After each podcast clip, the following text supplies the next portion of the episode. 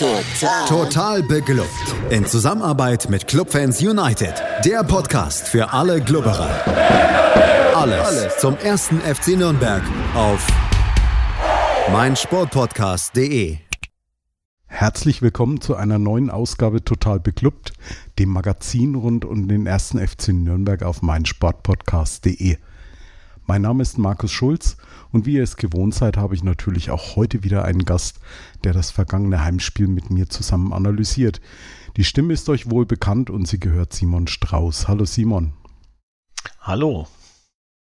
Ja, Simon, als wir beide uns Sonntag vorm Spiel im Gutmann getroffen haben, da waren wir beide ja noch so einigermaßen frohen Mutes oder zumindest gespannt, welche Reaktion uns auf dem Rasen erwarten wird. Wie ernüchtert bist du heute, zwei Tage nach dem Spiel? Äh, aufgrund der ja okayen oder offensiv deutlich äh, verbesserten ersten Halbzeit ähm, und dem ja doch gewaltigen Einbrechen mal wieder bin ich schon etwas ernüchtert, aber äh, man muss auch sehen, dass ein Trainer nach äh, nicht mal einer Woche, die er mit den Spielern zusammenarbeitet, da auch nicht ähm, ja, ein Nervenkostüm oder ähm, eine Einstellung komplett auf links drehen kann. Von daher, ja, es war nach dem Spiel schlimmer, als es jetzt ist. Da möchte ich jetzt gleich das Gegenbeispiel Xabi Alonso bringen, der einen Tag weniger Zeit hat, seine Jungs äh, einzustellen, aber da ist halt wahrscheinlich auch eine ganz andere ja, Stamm an Spielern da vom, vom Können her und vielleicht waren sie doch nicht ganz so ja, verunsichert, wie es unsere Truppe im Moment einfach derzeit ist, ne? Ja, und Weinziel ist kein Alonso, Kiel ist kein Schalke. Also. Ja, bei seiner Vorstellung bei der Spieltagspressekonferenz hatte Markus Weinziel auf jeden Fall schon mal angekündigt, dass die Zeit viel zu kurz sei, um jetzt komplett irgendwie alles auf links zu drehen. Vielmehr gab er zu verstehen, dass er ein Stück weit auf den Trainerwechseleffekt zwar setzt, dass dies bei der Mannschaft dann hoffentlich zusätzliche Kräfte freisetzt und bei dem einen oder anderen Spieler vielleicht psychisch auch ein bisschen ja der Reset-Knopf gedrückt werde. Entsprechend gab es aber in der Aufstellung dann auch nicht ganz so besonders viele Umstellungen. Manche, wir haben es gerade im, äh, im, Vorgespräch schon gehabt, sind uns im Stadion von der Nordkurve aus erstmal gar nicht so wirklich aufgefallen. Genau, also dass, dass äh, Fabian Nürnberger den Linksverteidiger gibt ist und Weggesser davor spielt, ist so gar nicht, au, gar nicht wirklich aufgefallen. Aber es äh, lag vielleicht auch daran, dass sowohl Nürnberger als auch Weggesser offensiv in Erscheinung getreten sind. Und äh, ja, aus der Ferne haben sie eine ähnliche Statur und dann ist es eigentlich egal, wer da hinten steht und wer nicht. Hauptsache, der, äh, da kommt keiner durch, aber ja. Ja, ansonsten eigentlich fast schon gewohntes System 4-2-3-1. Doppelsechs mit Tempelmann Fofana, im Mittelfeld Kastrop Möller, Daily Wegesser, im Sturm Dua, in der Viererabwehrkette Valentini, Schindler, Lawrence und eben der angesprochene Nürnberger. Dazu waren auch Thailand Duman und Jan Jammerer wieder im Kader. Wie hast du denn den, den Start in, in die erste Halbzeit so erlebt, Simon? Mm, ja, da war ich schon erst etwas ja, überrascht, weil Kiel direkt direkt angelaufen ist und ich mir dachte, scheiße, die überrennen uns. Aber dann hatten wir sie relativ schnell im Griff. Also so nach zwei, drei Minuten hat ja dann eigentlich äh, so gut wie nur noch der Club gespielt in der ersten Halbzeit und das hat mich dann schon sehr positiv überrascht, weil ich glaube, wenn da Kiel direkt irgendwie nach, der, nach zwei, drei Minuten irgendwie einen reingehauen hätte, wäre uns das Ding komplett um die Ohren geflogen.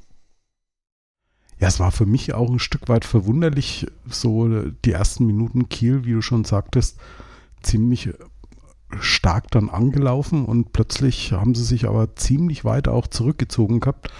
Ich kann mir nicht vorstellen, dass es an diesem, an diesem, ja, doch etwas härteren Zweikampf von Fofana gegen Ab, gleich nach ja, zwei Minuten oder wann das war, gelegen hat oder als, als Korb dann, ich, ich glaube, Tour hat er, hat er da gelegt und dann auch nach vier Minuten schon gleich die erste gelbe, gelbe Karte gesehen hatte. Aber irgendwie kam es mir dann so vor, als hätten sie sich dann auch ein Stück weit zurückgezogen, die Störche. Ja, und haben halt äh, vielleicht dann auch auf, auf Konter ähm, gehofft. Also es war ja auch so, dass ähm, ich glaube, Steven Skripski mal so einen langen Ball äh, gekriegt hat, gleich in den ersten Minuten, den ihm Schindler aber noch äh, ganz clever abgelaufen hat, weil sonst wäre er nämlich alleine Richtung Martinia durch gewesen. Also da konnte man dann schon sehen, wie sie, wie, wie Kiel versucht, äh, dagegen zu halten. Also mit schnellen Bällen nach vorne, lange Bälle und dann eben auf Rese und Skripski hoffen. Ja, ich glaube, direkt vor dieser Aktion von Skripski war dann auch die erste schöne Szene vom Club in der sechsten Minute, als Kastrop den Ball steil bekommen hat von Mats Möller-Deli und dann äh, an der Grundlinie entlang dann Richtung Tor gelaufen ist und dann aus etwas arg spitzen Winkel dann abgeschlossen hat, aber Däne hat dann, hat dann gerade noch so den Arm hochgekriegt. In dieser Szene ging es bei ihm wahrscheinlich noch. Aber das wäre schon mal die, die erste gute Möglichkeit gewesen, fand ich. Also das war, das war richtig stark von, von Kastrop gemacht und es hätte eigentlich, also allein wie er dieses, wie er den einen am, an der Grundlinie mehr oder weniger austanzt und sich den Ball dann auf links legt und abzieht, es hätte wirklich ein, ein, Tor verdient gehabt. Also wenn der rein wäre, wäre es wahrscheinlich irgendwie Tor des Monats in der zweiten Liga auf jeden Fall geworden, weil es wirklich saustark gemacht war. Ja, in der Folge gab es dann ja, fast schon eine, eine Flut von Torschüssen. In der ersten Viertelstunde waren es insgesamt 5 zu 0 Torschüsse für den FCN. Unter anderem dieser Freistoß aus 30 Metern von, von Wegkesser, wo Denne dann auch so ein bisschen Probleme hatte, das Ganze ja, zu kontrollieren. Und irgendwie hat man, hat man dann ein Stück weit gewartet, dass zumindest jetzt dann mal was Zählbares dabei rauskommt. Ja, und also der, gut, wenn der Freistoß reingegangen wäre, das, das, äh, das hätte sich Däne auf jeden Fall auf den Deckel schreiben müssen. Also der war ja mehr oder weniger direkt auf Mann. Klar, er, er springt direkt äh, vorher noch, noch blöd auf, aber ja, den äh, sollte man als Profitorwart schon eigentlich sicher halten. Ja, aber das ist, ähm, ja, also wir waren offensiv wirklich äh, da und haben auch schneller abgeschlossen. Sonst war es ja immer so, dass, dass man versucht hat, den Ball ins Tor zu tragen und jetzt wurde einfach schneller der Abschluss gesucht, was aber vielleicht auch dann das Problem war, dass dann die Abschlüsse einfach zu ungenau waren.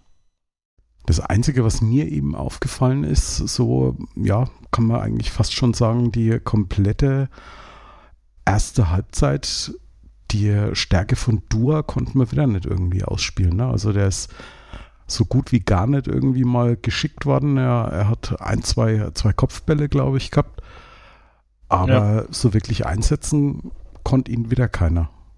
Nee, also wenn dann äh, halt wieder nur auf der Außenbahn.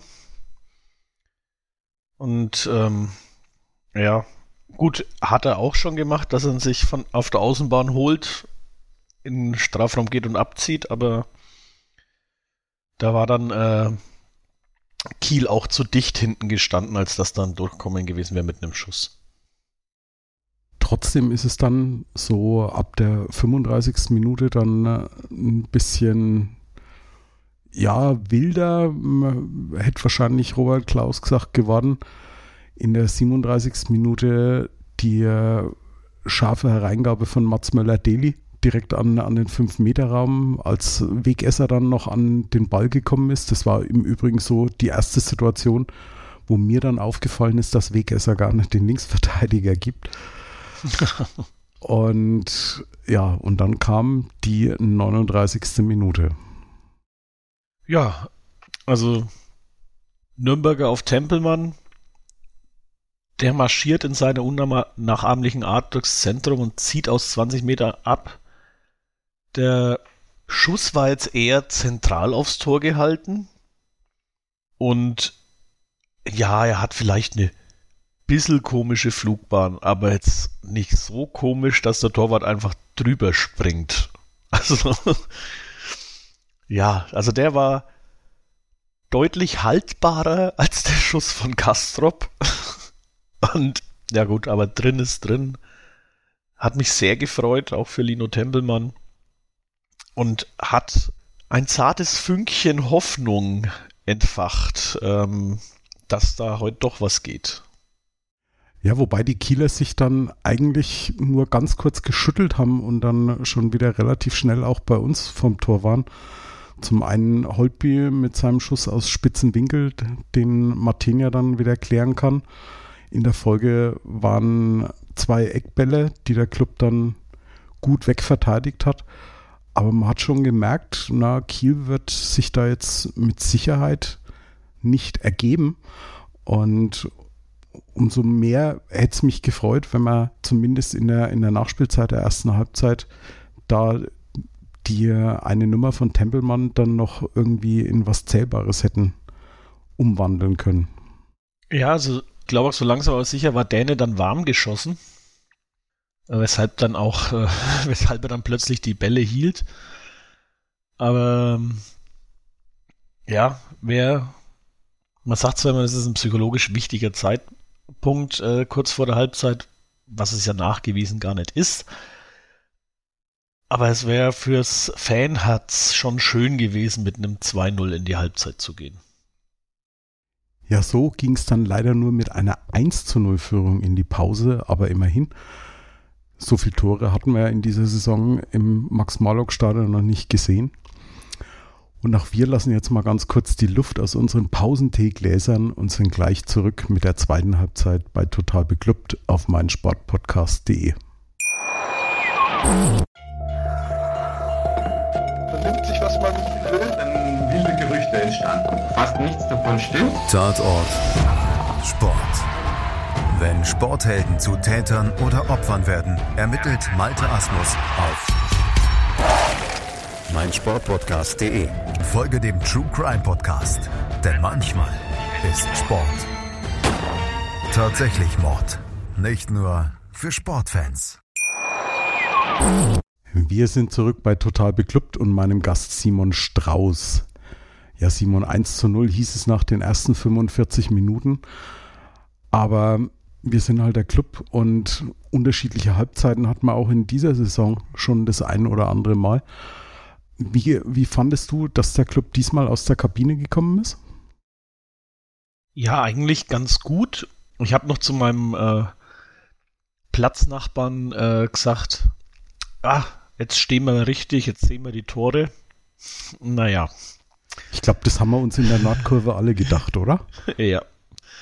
Gut, wir standen dann im Block 3 so weit unten, wir konnten nicht mal die Torlinie sehen, also da hat man dann schon an von den Reaktionen ringsum dann immer raten müssen, ob er jetzt äh, vorbei ist oder nicht.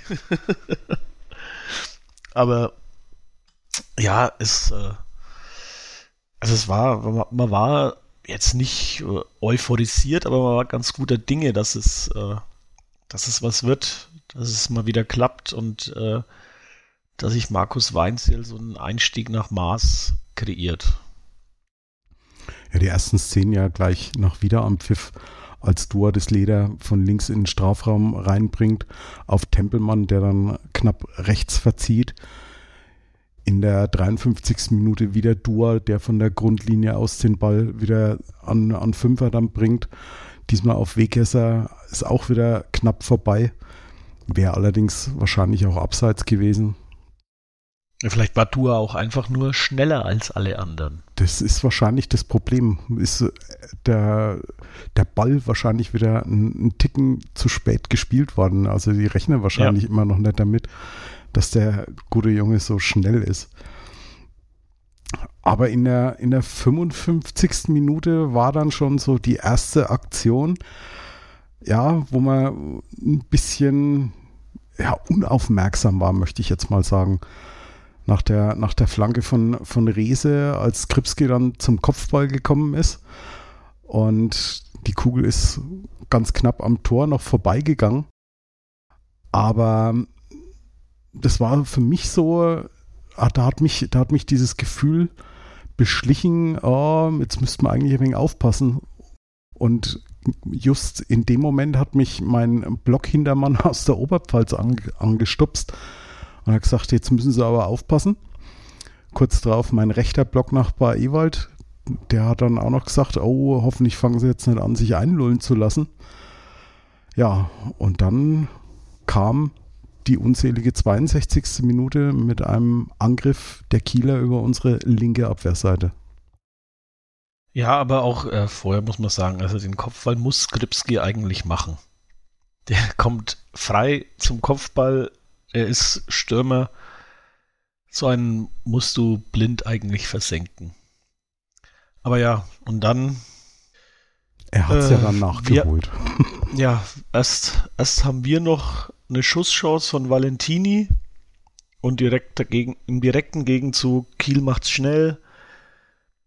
Rese legt den Strafraum auf Skripski, der, dem verspringt er erst noch, dann ja, geht aber von uns auch niemand hin und setzt sich dann gegen Lawrence durch. Fofana steht, in der, steht daneben und guckt und spielt dann äh, Martinia durch die Beine, bumm, Tor. 1-1. Und von einer Minute auf die andere war es dann relativ ruhig im ganzen Max-Marlock-Stadion. Ja, weil wir alle wussten, was jetzt passiert. Nämlich, dass, dass wir das Ding safe verlieren. Also, ich muss, ich muss gestehen, dass wir, dass wir das Ding safe verlieren. Das war mir in dem Moment noch nicht klar. Mir hat eher so die Idee gefehlt, wie, wie kommen wir jetzt wieder zurück und können eventuell dann ein zweites Tor nachlegen. Aber ja, drei Gut, Minuten. sagen wir, ab der 65. war dann, dass wir safe verlieren. Auf diese 65. Minute wollte ich gerade eben jetzt kommen. Und da hat man eben gesehen, es reicht ein einziger Ball und unsere Restverteidigung, die in, in dem Fall nur aus Christopher Schindler bestand, ist eigentlich mehr oder minder nur Statist. Er läuft neben Fabian Reese eigentlich nur noch her und hat überhaupt keine Chance, irgendwie an den Ball ranzukommen. Ne? Ja, er hätte halt, also wenn, dann wäre es Notbremse gewesen, sonst hätte das Ding nicht unterbinden können. Und da, ja, also war von Rese auch, auch klasse gemacht, dass er halt ähm, noch die Richtung wechselt äh, um da an Schindler vorbeizuziehen, sodass der auch wirklich gar keine Chance hat, das irgendwie körperlich zu verteidigen. Und ja, wieder durch die Beine von Martenia. Und äh, es war so einfach. Ein, also es waren beide Gegentore, waren halt einfach so einfache Gegentore eigentlich. Also Dinge, die man eigentlich verteidigen muss. Eigentlich eigentlich verteidigen muss. Aber bei uns hat es halt an diesem Tag dann leider nicht gereicht. Und als dieses 2 zu 1 fiel, da standen bei uns auch schon zwei Spieler an der Außenlinie, die dann relativ kurz nach dem Treffer dann eingewechselt wurden. Zum einen kam Jan Jammerer für Enrico Valentini und zum anderen Thailand Dumann für Jens Kastrop. Beide Wechsel eigentlich positionsgetreu. Aber ja, ich weiß nicht, wie es dir ging, aber allerspätestens mit, mit der 2-1-Führung für Kiel hatte ich das Gefühl, dass dieses doch sehr fragile Gebilde des ersten FC Nürnberg komplett zusammengebrochen ist. Also man hat kaum mehr einen Zweikampf gewonnen.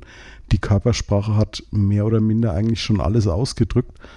Und man hat eindeutig gemerkt, dass da wenig bis gar kein Selbstvertrauen in den Spielern ist. Und ja, wie wir schon gesagt haben, ein langer Ball der Kieler genügt dann, um so ein Spiel komplett zu drehen. Und ich weiß nicht, hattest du noch irgendwie ja so die Hoffnung oder das Gefühl, dass da noch irgendwas passieren kann, dass, dass sie da vielleicht überhaupt vielleicht auch nur vom Kopf her in der Lage sind, das Spiel zu drehen?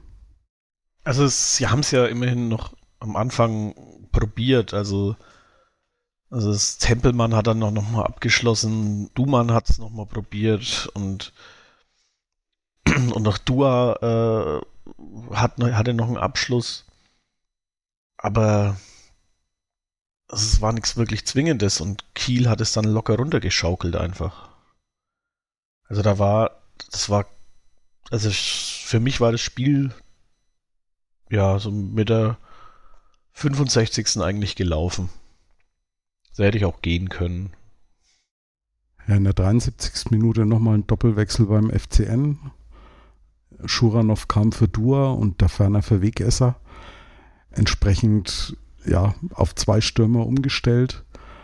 Aber mehr als, als ein Schuss von, von Schuranov in der 79. Minute ist dann eben auch nicht mehr gewesen.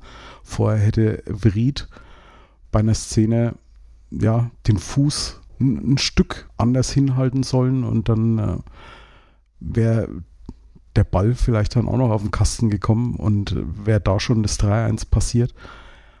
Aber so hat es dann halt bis zur 80. Minute gedauert. Und es war mal wieder ein langer Ball. Es war ein langer Ball. Es war Skripski gegen zwei Verteidiger. Er spielt ein bisschen Billard mit Schindler, schießt Lawrence durch die Beine, unten links ins lange Eck. Fertig ist die Laube. Und Christian Martenia wieder ohne den Hauch einer Chance. Ja. Im Prinzip das ist ja momentan das, die ärmste Mate Sau, ne? ja, Martenia ist die ärmste Sau, der gibt wirklich alles, der hält, was zu halten ist. Er macht ja keine Fehler eigentlich. Oder ohne eigentlich. Er macht keine Fehler. Und äh, kriegt trotzdem die Hütte voll. Also, ja, ich weiß nicht, äh, wie man das äh, auch irgendwie verkraften soll, dass man wirklich sich da den Hintern aufreißt und es bringt alles nichts. Ja, entsprechend sind, sind auch nach diesem 3-1 habe ich selten erlebt, dass bei uns im, im Fünferblock so viele das Stadion schon verlassen haben.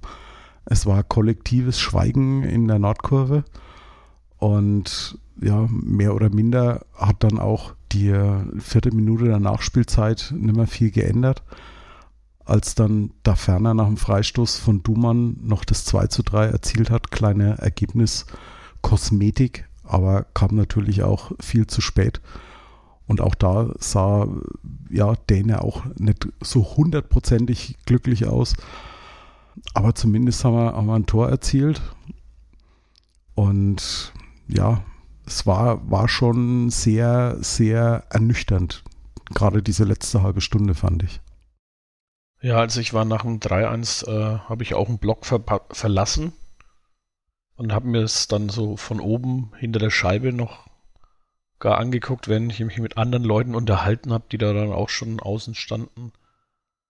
Es war absolut ernüchternd und ja, also wirklich dieses Einbrechen nach dem Gegentor oder halt nach zwei schnellen Gegentoren. Das ist also die, das ist ein klares Kopfproblem bei der Mannschaft, würde ich jetzt einfach mal sagen. Weil ich meine, wir wir hatten 24 zu 12 Torschüsse. Wir hatten eine, also wir hatten fast gleichen Ballbesitz. Ja, also wir hatten die bessere Zweikampfquote. Wir hatten 6 zu 3 Ecken.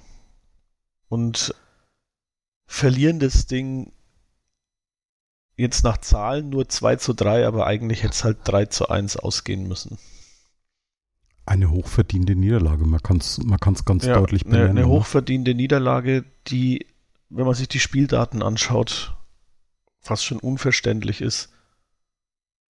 Ich meine, klar, Kiel ist ein bisschen mehr gelaufen, aber hat mehr Pässe gespielt. Aber sonst, ja, also in den, gerade bei den Offensivaktionen äh, liegt der Club klar vorne. Ja, entsprechend war es dann nach Abpfiff so, die Nordkurve war zwar schon sichtlich geleert, aber diejenigen, die da waren, haben dann erstmal ihrem Unmut kundgetan. Die Spieler sind auch nur sehr, sehr zögerlich in Richtung Kurve rangekommen und mussten sich dann halt ein kollektives Wir haben die Schnauze voll dann anhören. Aber ganz ehrlich, man kann es den Spielern, äh, den, den Spielern, ja, man kann es den Fans eigentlich nicht wirklich verdenken, oder? Nee, überhaupt nicht. Ich kann auch verstehen, warum Leute jetzt die Schnauze voll haben. Also, manche davon sind jede Woche im Stadion und sehen einfach keine Entwicklung. Und das ist das, was, äh, was jetzt wirklich die Hauptaufgabe für, für Markus Weinziel wird, diese Mannschaft zu entwickeln. Also das ist, weil wenn sich da nichts tut, dann werden wir bis Ende der Saison da hinten drin stehen.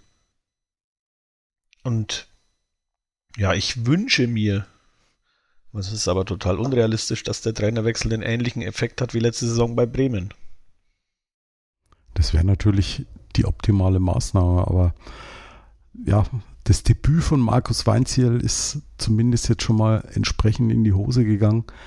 Der Ruhmreiche verlor das Heimspiel gegen Holstein Kiel mit 2 zu 3. Was die genauen Gründe hierfür waren, das analysieren wir zwar hier dann mal ausführlicher gleich bei Total Beklubbt auf meinsportpodcast.de. Hey, Malte Asmus von meinsportpodcast.de hier. Ab März geht's weiter mit unseren 100 Fußballlegenden. Staffel 4 bereits. Freut euch auf Zlatan Ibrahimovic, Michel Platini, Cesar Luis Minotti, Paolo Maldini, um nur mal vier zu nennen. Und bis wir mit der vierten Staffel kommen, hört doch einfach nochmal rein in die bisherigen drei Staffeln. Ronaldinho, Sepp Meyer, Gary Lineker, Lothar Matthäus und viele weitere warten da auf euch. 100 Fußballlegenden. Jetzt. Überall, wo es Podcasts gibt. Willkommen zurück bei Total Beklubbt und meinem Gast Simon Strauß. 2 zu 3 hieß es nach 90 Minuten plus Nachspielzeit im Max-Morlock-Stadion. Der gewünschte Effekt des Trainerwechsels ist damit ja mehr oder minder komplett verpufft und der Club rangiert mit derzeit 10 Punkten aus 11 Spielen auf dem unseligen Relegationsplatz 16 einen Punkt vorm Rivalen in Grün-Weiß und zwei Punkte vor der Bielefelder Arminia.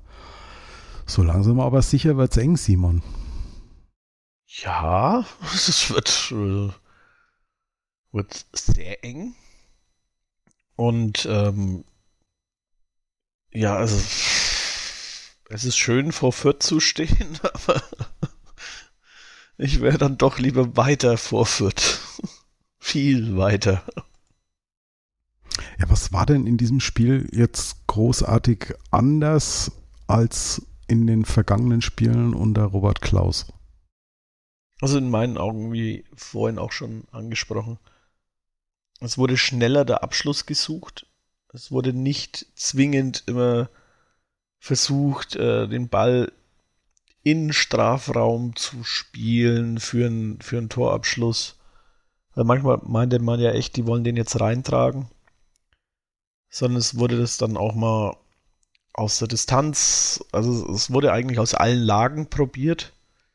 Wirklich so nach dem Ding, wer viel schießt, wird, wird auch mal treffen. Ging ja auch gut. Und sonst ist, äh, man stand höher, was dann leider auch unser Verhängnis wurde. Also da hätte ich mir schon gewünscht, dass zumindest äh, zwei Leute hinten absichern. Also dass, dass ich das, äh, wenn Lawrence mit vorgeht, ein Fofana noch hinten absichert oder so. Ja, oder, oder einfach ein, ein laufstarker, schneller Spieler. Ich meine, wie, wie beim zweiten Gegentor, wenn halt nur Schindler da hinten steht und alle anderen extrem hoch aufgerückt sind. Ich meine, das hat sich mit Sicherheit auch bis nach Kiel durchgesprochen, dass Christopher Schindler nicht mehr der Schnellste ist. Wie eigentlich unsere komplette Innenverteidigung, ne? Ganz egal, wie wir ja, da jetzt hinstellen, also da, ne? Da hätte dann zum Beispiel ein Kastrop vielleicht defensiver bleiben müssen, weil der dann doch relativ schnell ist. Aber ist halt als Offensivspieler auch schwierig, dann hinten abzusichern. Höchstens bei Standards. Was könnte denn der Grund sein, warum unsere Viererkette in dieser Saison so dermaßen schwächelt?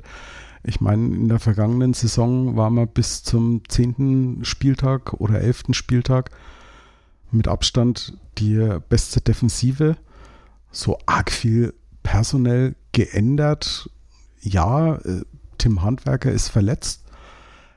Der wird auch, wenn es blöd läuft, den Rest der Saison noch ausfallen. Aber es ist. Daran, daran hakt es auch, glaube ich.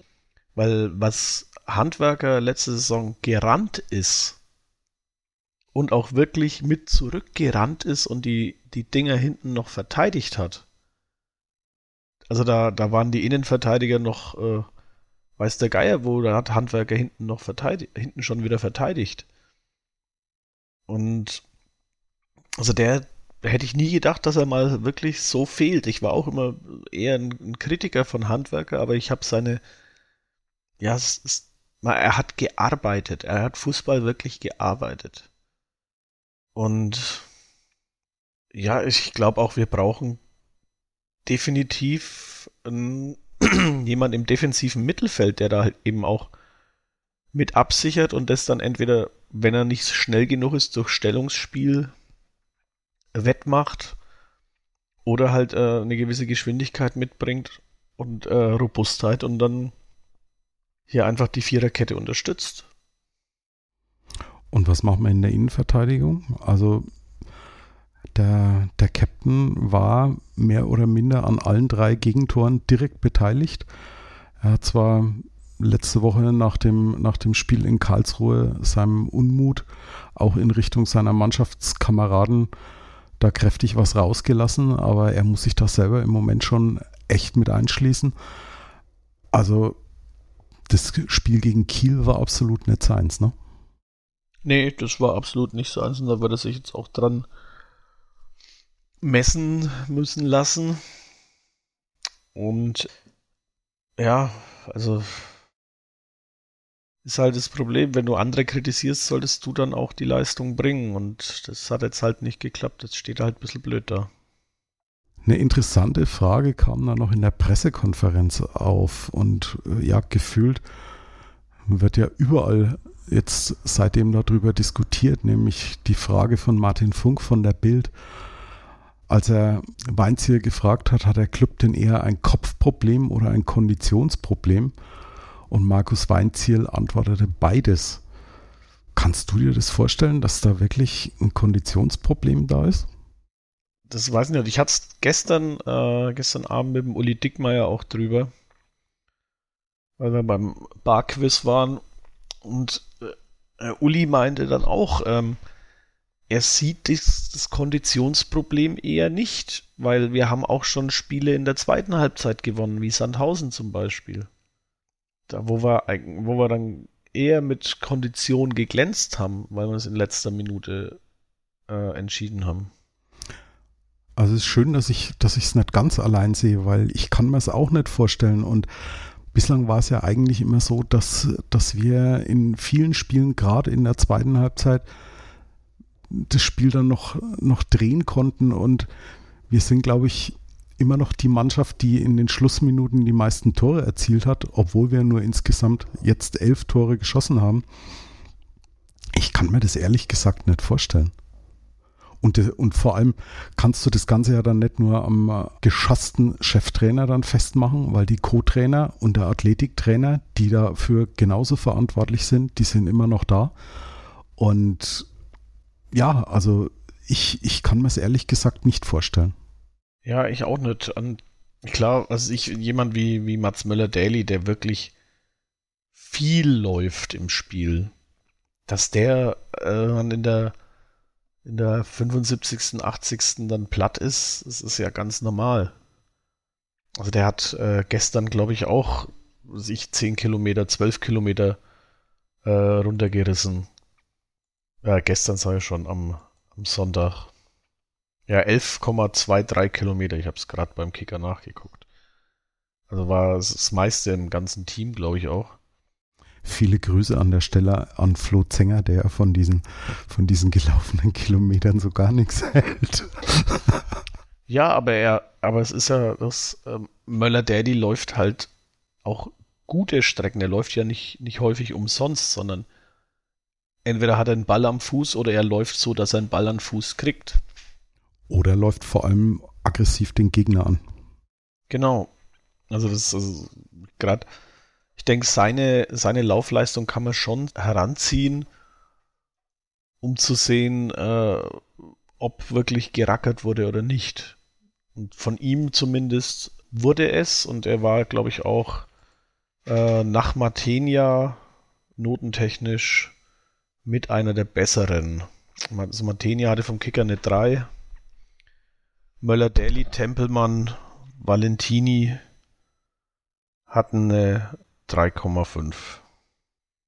Genau. Was mir jetzt noch aufgefallen ist, und zwar zwei Spieler, die eigentlich ja in dieser Saison zumindest schon des Öfteren, wenn nicht sogar sehr oft im Falle von, von Johannes Geis, zum Stammpersonal gezählt haben, waren am Sonntag komplett außen vor. Sind eigentlich die neben, neben Bräunig und dem Ersatztorwart Klaus die einzigen Spieler gewesen, die keine Spielzeit bekommen haben aus dem Kader. Bei Lohkemper ist es sowas, was ich ehrlich gesagt nicht wirklich nachvollziehen kann, weil er in den letzten Wochen eigentlich, zumindest für meinen Geschmack, vielleicht bin ich auch komplett blind, aber einer der, der, der besten Spieler noch war. Ja, also das konnte ich mir auch nicht erklären, warum der nicht kommt. Also ich hätte eher äh, Lokemper als Schuranov gebracht. Zum Beispiel, wobei es natürlich, wenn Dua rausgeht und äh, es wäre natürlich besser, wenn man dann zwei Schnelle drin hätte, also ähm, Camper und Dua.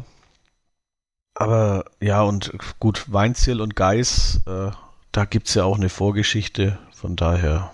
Aus der Schalker Zeit, ja. Genau, wir haben es genau, also letzte Woche ja mit Stefan ja schon mal drüber. Ja. Da, da gibt es ja das so, in der, in der Hinrunde hat er noch Spielzeit bekommen, in der Rückrunde war er dann auch, obwohl er nicht verletzt war, komplett außen vor.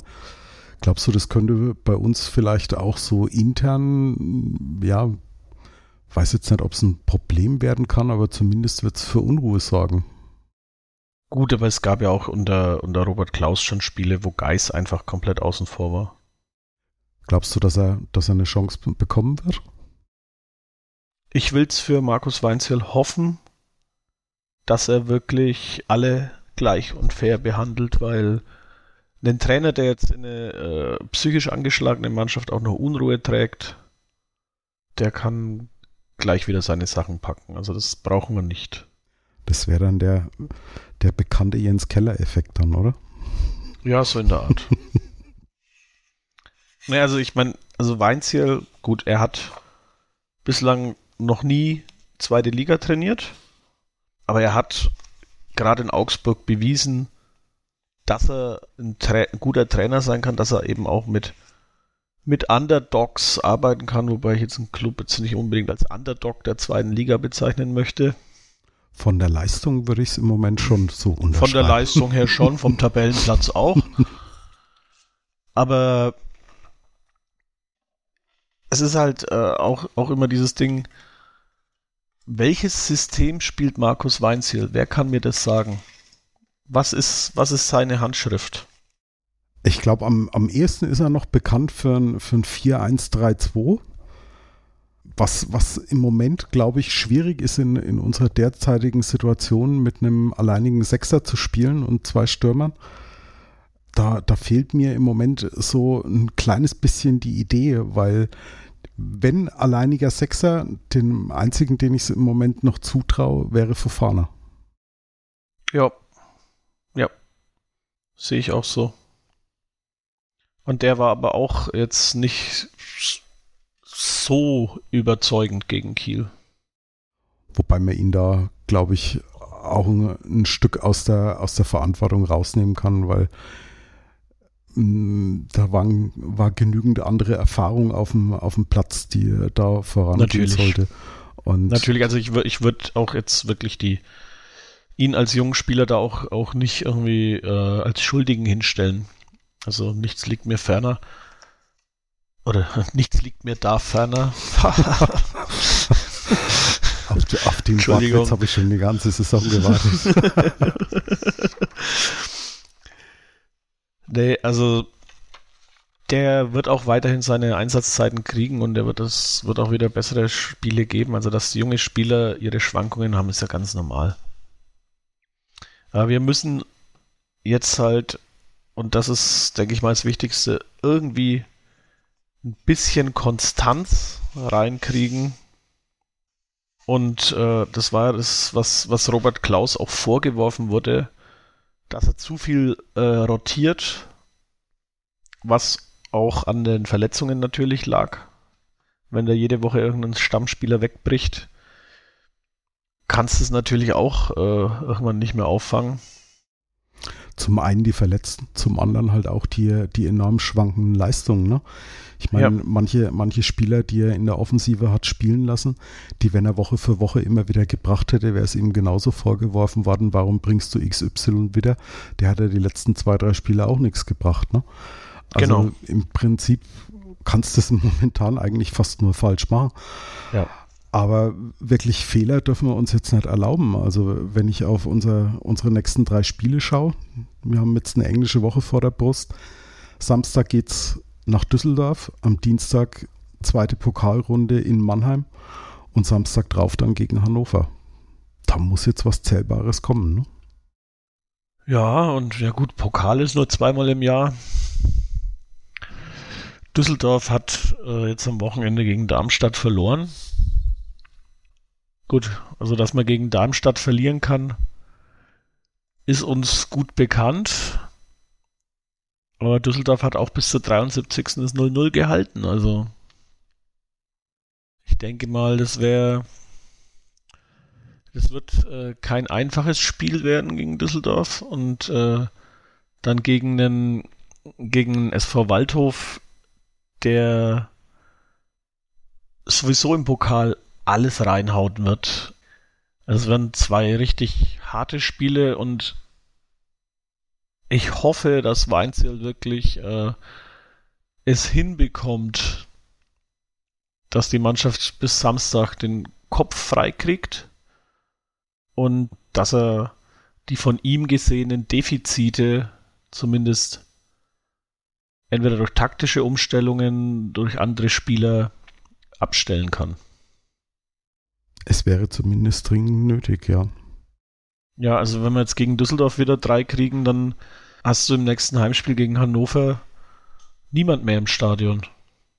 Weil ich glaube, dann, dann kommen nicht mal mehr die Ultras. Wenn wir noch unter der Woche aus dem Pokal fliegen, dann erst recht nicht.